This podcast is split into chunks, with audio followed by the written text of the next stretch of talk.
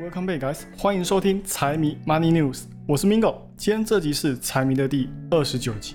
好，那这礼拜一样，我们按照惯例先来说一下宏观经济。现在不知不觉，我们已经来到七月的上半年正式结束，美股跟台股这半年也都纷纷走出一个皆大欢喜的表现。标普五百涨了百分之十三，纳指涨了三十五趴。只有道琼稍微差劲一点哦，只涨了百分之二。那对于上半年的涨幅，相信很多人也很想要继续下去吧。股市齐涨，大家都开心。那我再跟大家讲一件好消息，彭博在最近也有总结出一篇文章，内容是在说，如果我们往前看的话，从一九二九年以来到现在，历史上总共有二十八次出现过上半年涨超十趴的情况。那其中呢？只有七次是下半年下跌的啊，也就是说下半年下跌的比例呢，也仅仅是四分之一啊。而且在八九年之后呢，下半年就再也没有下跌过了。那我们再以另一个角度来看啊，如果是熊市转回牛市，在历史上也是有数据表明说，熊转牛之后的未来半年的走势是还不错的。哦，这就不是我从彭博上面看到的，是机构的投资报告总结出来的数据啊。那他们在给出熊转牛的条件是，从低点往回涨二十趴才算是重回牛市。那按照以前的数据来看，只要回涨二十趴之后，指数在未来一年内的表现，除了在二零零一年有出现下跌之外，其余年都是往上涨的。而且平均的涨幅还有百分之十七哦。那我们这次要算的话，从回牛市的时间是上个月，也就是六月份，那时候的标普在四千三百点左右。如果按照机构的报告走的话，到今年年底，标普是有可能超过四千七百点的，甚至在未来的一年的表现还会更强哦。到了明年哦，美国也要进行新一轮的总统大选。而且在选举之前的一年股市表现通常也不会太差哦，因为执政党通常会使一些手段让经济不要太差，这样子连任的机会才会高哦。平均来看，涨幅也有超过百分之十六哦。当然也有人会说啊，熊市还没有走，就算明年要选举呃也一样，我们还不能放心，是没有错。但是历史数据在熊市的情况底下，一样能给出百分之二十的涨幅。哎，有没有注意到一件巧合的事情？今年上半年就是熊市的状态啊，到现在半年过去了，也的确给出了百分之二十的涨幅，纳指的平均涨幅还更高，来到了百分之三十。哦，今年已经超过了平均涨幅，来到了百分之三十五。那如果哦，二零二三年也按照往年的情况走的话，那在现在哦，七月到十月。都有可能会有横盘整理的行情出现但是只要到了十一月接近年底的时间，行情就会继续往上走。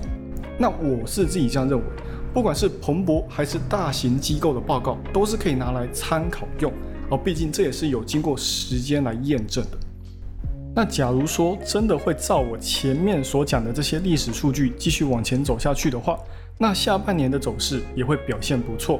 只是就像我刚刚提到的，历史数据只能当做参考使用，在投资市场，我们还是要以现况为出发点，而不是历史数据。而且我们也不要忘了，上半年的股市会大涨，不是因为经济回暖的迹象变快，而是因为科技股飙涨的反应才会造成市场大涨。直到今年五月份的时候，市场还有将近百分之八十趴以上的资金全都挤在科技股上。再加上这一波 AR 浪潮，只要是有擦到边的，都跟着一起上去。如果在接下来的财报季原形毕露的话，股价就不排除会有一个很大幅度的回调。Guidance 也同样很重要，NVIDIA 会大涨，就是因为 Guidance 给的非常的强。同样的，如果这些还飞在天上的科技股，他们的 Guidance 表现与他们的股价表现是反着走的话，对于股价来说也会是利空的因素。也就是说，接下来财报季是非常关键的哦，不仅会决定这些科技股的未来走向，也会是影响到大盘的一个重要因素。那既然讲到了科技股，这礼拜华尔街也有不少机构下调科技股的评级。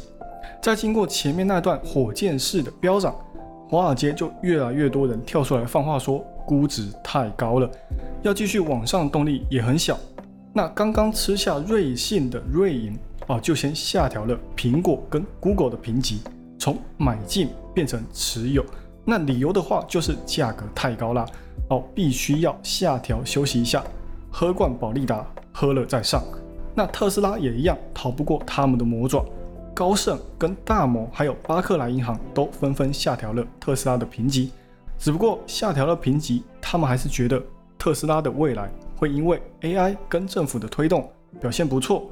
那他们指的未来也并不是现在。那现在的话呢，还是需要长期的业绩来做支撑。第二季的财报也会是继续上涨的关键啊。比如说 Google 跟 Meta 在裁员之后，他们最主要的广告收入要先恢复增长。NVIDIA 跟 AMD 也都要保持晶片需求的持续增加。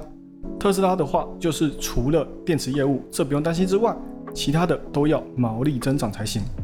亚马逊跟 eBay 这种传统电商，也要主力业务要继续抬头才行。Netflix 跟 Disney 的话呢，会员继续增长吧。哦，总之就是作为投资人呢，我们也必须要评估一下当下的风险收益比，再评估自己的仓位有没有必要去做一些调整。那相信在前段时间的上涨，很多人的手上都持有大量的科技股。这个时间点解码一些获利入袋，也是可以避免未来会遇到的风险。接下来，中美的晶片战争又再次升级了。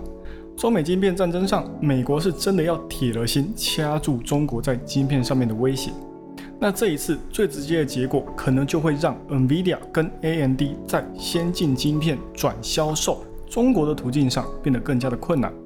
那现在最早可能会在下个月就会把这个新的政令宣布下去。那这个所谓的新政令呢，它需要先经过政府的同意，拿到牌照之后才能够出口晶片。那我们都知道，去年的时候，NVIDIA 就为了应应美国的限制出口禁令。推出了低效版的 A 八百跟 H 八百，以便可以继续做中国的生意。而且当时任勋哥就说，现在的出口管制可能就已经对美国的科技业造成巨大的伤害了。那美国想要压制中国的成长，却忘了美国很多先进科技厂也都是吃中国的订单来维持毛利增长。而且就算 A 八百跟 H 八百的效率比较差。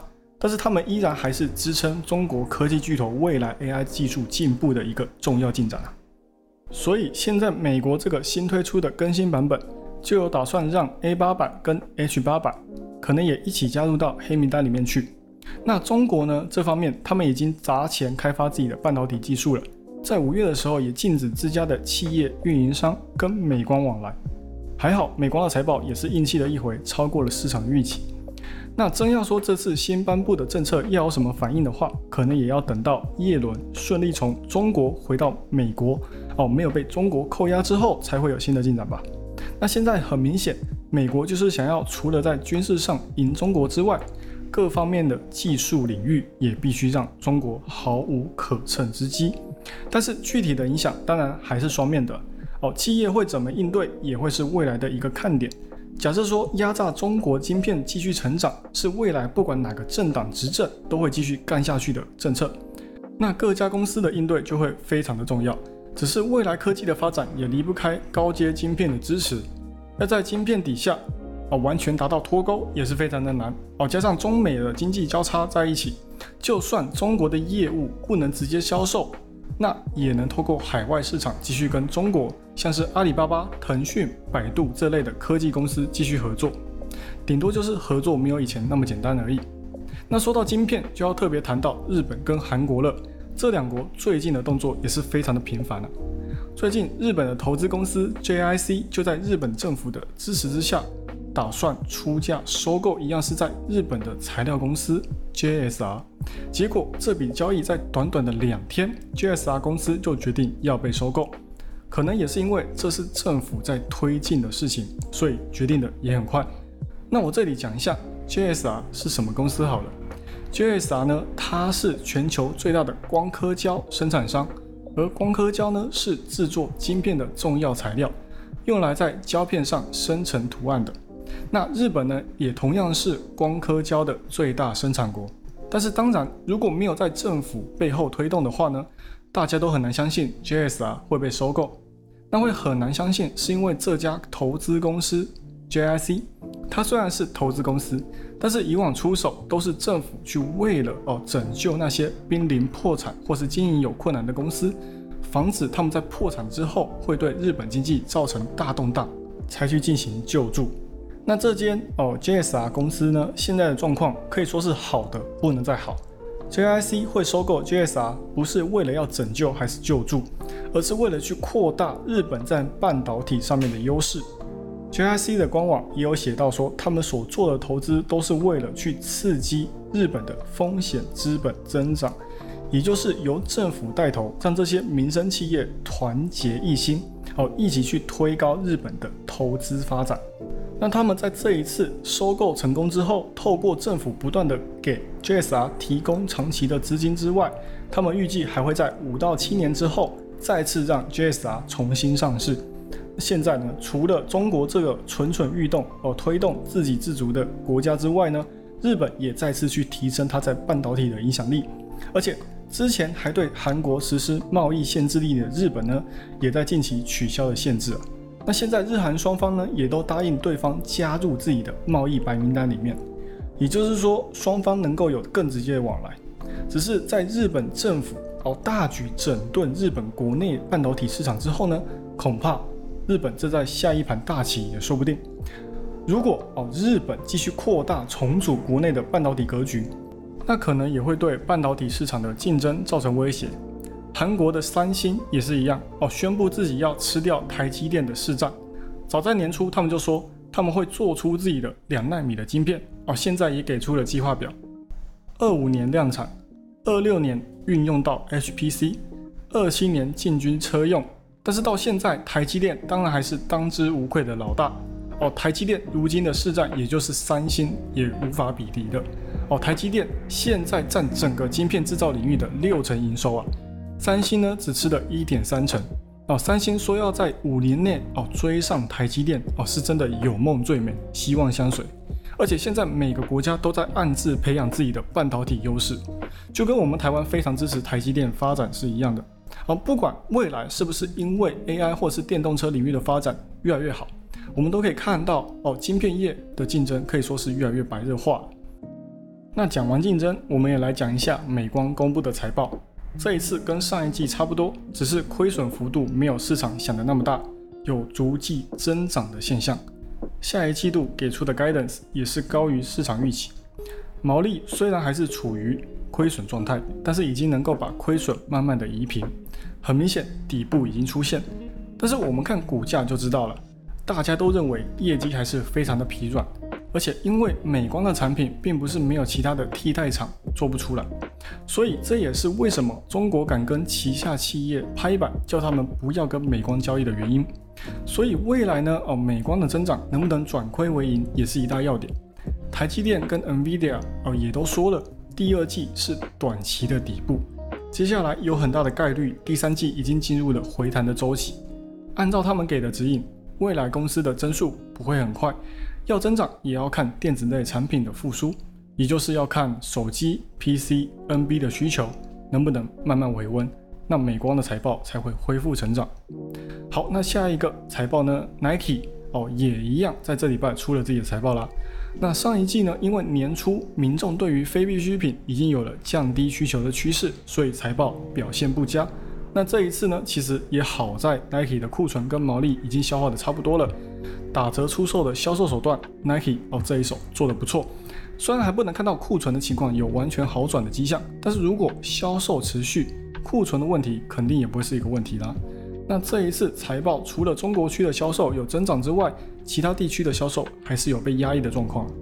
当然还是因为说各个地区的通膨状态还没有回到通膨目标，所以民众的购买欲望还没有被完全激发。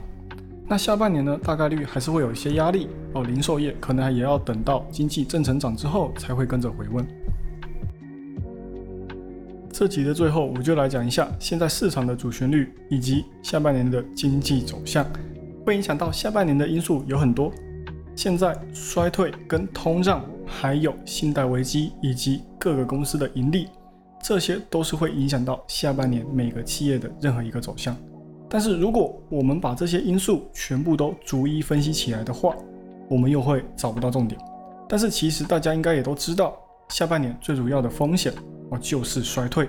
所以无论是通胀的走势，还是联准会的货币政策，又或者是企业的营收盈利，还是我们投资者的乐观或悲观情绪，这些都会跟衰退形成挂钩啊。所以说，衰退对我们来说到底意味着什么？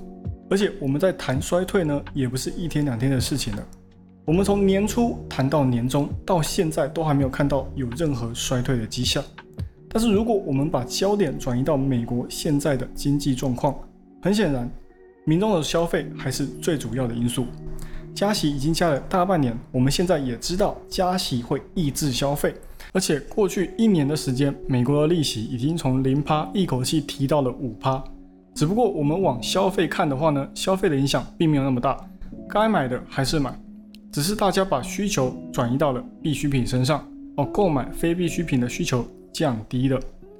加上虽然这前半年呢，房地产的成交量有所降低，但是房价依旧是僵持在那边，甚至是到了现在年终的时候还有回暖的迹象。还有民众对于汽车的需求也已经开始触底反弹了，那我们也更不用去说哦服务端的状况了。那现在呢，服务端可是支撑了大半个经济在往上增长，那他们表现如此强劲的背景之下，我们很难会去想象说接下来会有衰退的情况发生啊。有可能会有很多人想说，不是啊，现在不是衰退正要来吗？通膨不是还处在高点吗？为什么这些需求还是不会大减呢？哦，确实，我们可以看到，在前段时间的时候，有因为高利率的影响，所以房价有所压抑，对于房子的需求，或是对于汽车的买卖需求，都有稍微降低。但是其实呢，供给端受到的影响比需求端受到的影响还要来得大。哦，大家还记得前两年在疫情之下，各个地区都在大放水吗？哦，也不免有很多人因为超低利率的关系，所以他们也贷款了很多钱，哦，想要买车或是买房。那现在如果因为高利率的关系就把自己的手上房子卖掉，以现在的房价趋势，很显然是没有人想要这样干的。哦，再加上之前因为建材的问题，成本也在飙升，很多预售屋的价格也在直线飙升。只是现在贷款最多都可以贷到三十年、四十年，所以需求也没有什么大砍的情况。哦，汽车的问题也是一样，早在几年前因为供应链的问题，汽车供给不足，交货缓慢。啊，现在则是反过来看。供应链已经没有问题了，只是因为大环境的因素，这些车商也不愿意多产一些车出来，车价呢也就继续上涨。那服务就更不用说了，民众普遍乐观，这我们看股市就可以看得出来了。观光旅游业哦，现在也还在表现最好的时期。前段时间还有旅游潮的爆发，啊，通胀想要降低也是非常的困难，但是想要反扑呢，也不是那么的容易。哦，通胀的高利率还有之前的 QE，现在刚好相辅相成，大家反而还有钱可以花，只是不能大举消费而已。加息受到的影响可能也没有我们想象中的那么的严重。那么回到现在呢？哦，我们必须要面对的问题，这种强劲的消费情况，它能够持续下去吗？衰退它是真的有可能会来的吗？哦，现在不管是各大机构还是新闻媒体都在预测衰退是有极大的几率会来的。哦，包括我们已经知道了。利率曲线倒挂，还有 PNI 指数都已经来到了百分之五十的荣枯线以下。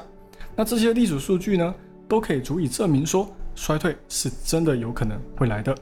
但是我们已经从年初看到了年终，我们都没有看到任何迹象表明说衰退是一定会来。那难道说这一次是真的有可能会让我们看到不一样的情况吗？就像是去年的时候，大半数的科技业跟半导体公司。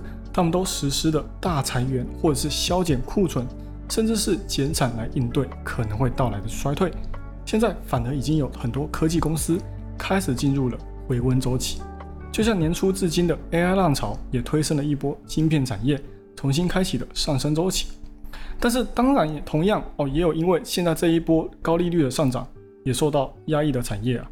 像是我年初就说过的能源哦，它并没有因为说中国的经济复苏而有一波上涨，反而说那些产油国实施减产，也依旧没有让油价飙升超过八十美金。还有材料以及零售业也是一样，还处在衰退期的底部。只是相信大家也大概听得出来，我这边所说到的问题，衰退的确是有在发生，只不过是在各个企业之间轮动哦，并不是大家都在衰退中挣扎。哦，这同样也是因为说滚动式衰退的现象啊，只不过这个现象会维持多久，我们也不知道，就跟产业的旺季跟淡季是一样，有周期的变换。如果现在就一口咬定说接下来可能会有衰退啊，或者是软着陆，真的会像叶伦上礼拜说的一样，是真的有机会看到，然后我们就进场布局，那也是风险挺大的。但是你有可能也会说，这样子的话，我们下半年到底要如何布局啊？那上半年，因为我们普遍认为说加息已经接近尾声，加上通膨放缓，还有 AI 的炒作，所以也释放了不少估值嘛，市场也是一片乐观。那现在关于利率会更高更久，也是基本上没有什么悬念。估值释放了大半年，也是时候要回到股价去看了。股价跟什么有挂钩？当然就是企业的营收毛利。啊，现在也正在财报公开透明的时期，企业会怎么去支撑？哦，撑住他们的盈利继续往上走就很关键了。现在就我们看，呃，大科技涨，只要他们能够支撑盈利，那我们相信，哦，整个市场的表现也不会太糟。而且现在跟以前不一样的是，现在企业都为了啊要打击衰退而做足了准备啊，包括缩减成本以及人力需求，所以就算衰退真的来了，打击企业的幅度也不会到很重，只是减少成本总会到头吧？哦，它也不是一个长期的策略嘛。破产的企业也不是没有哦，要怎么决定企业的成长，最终还是要看财报见真章。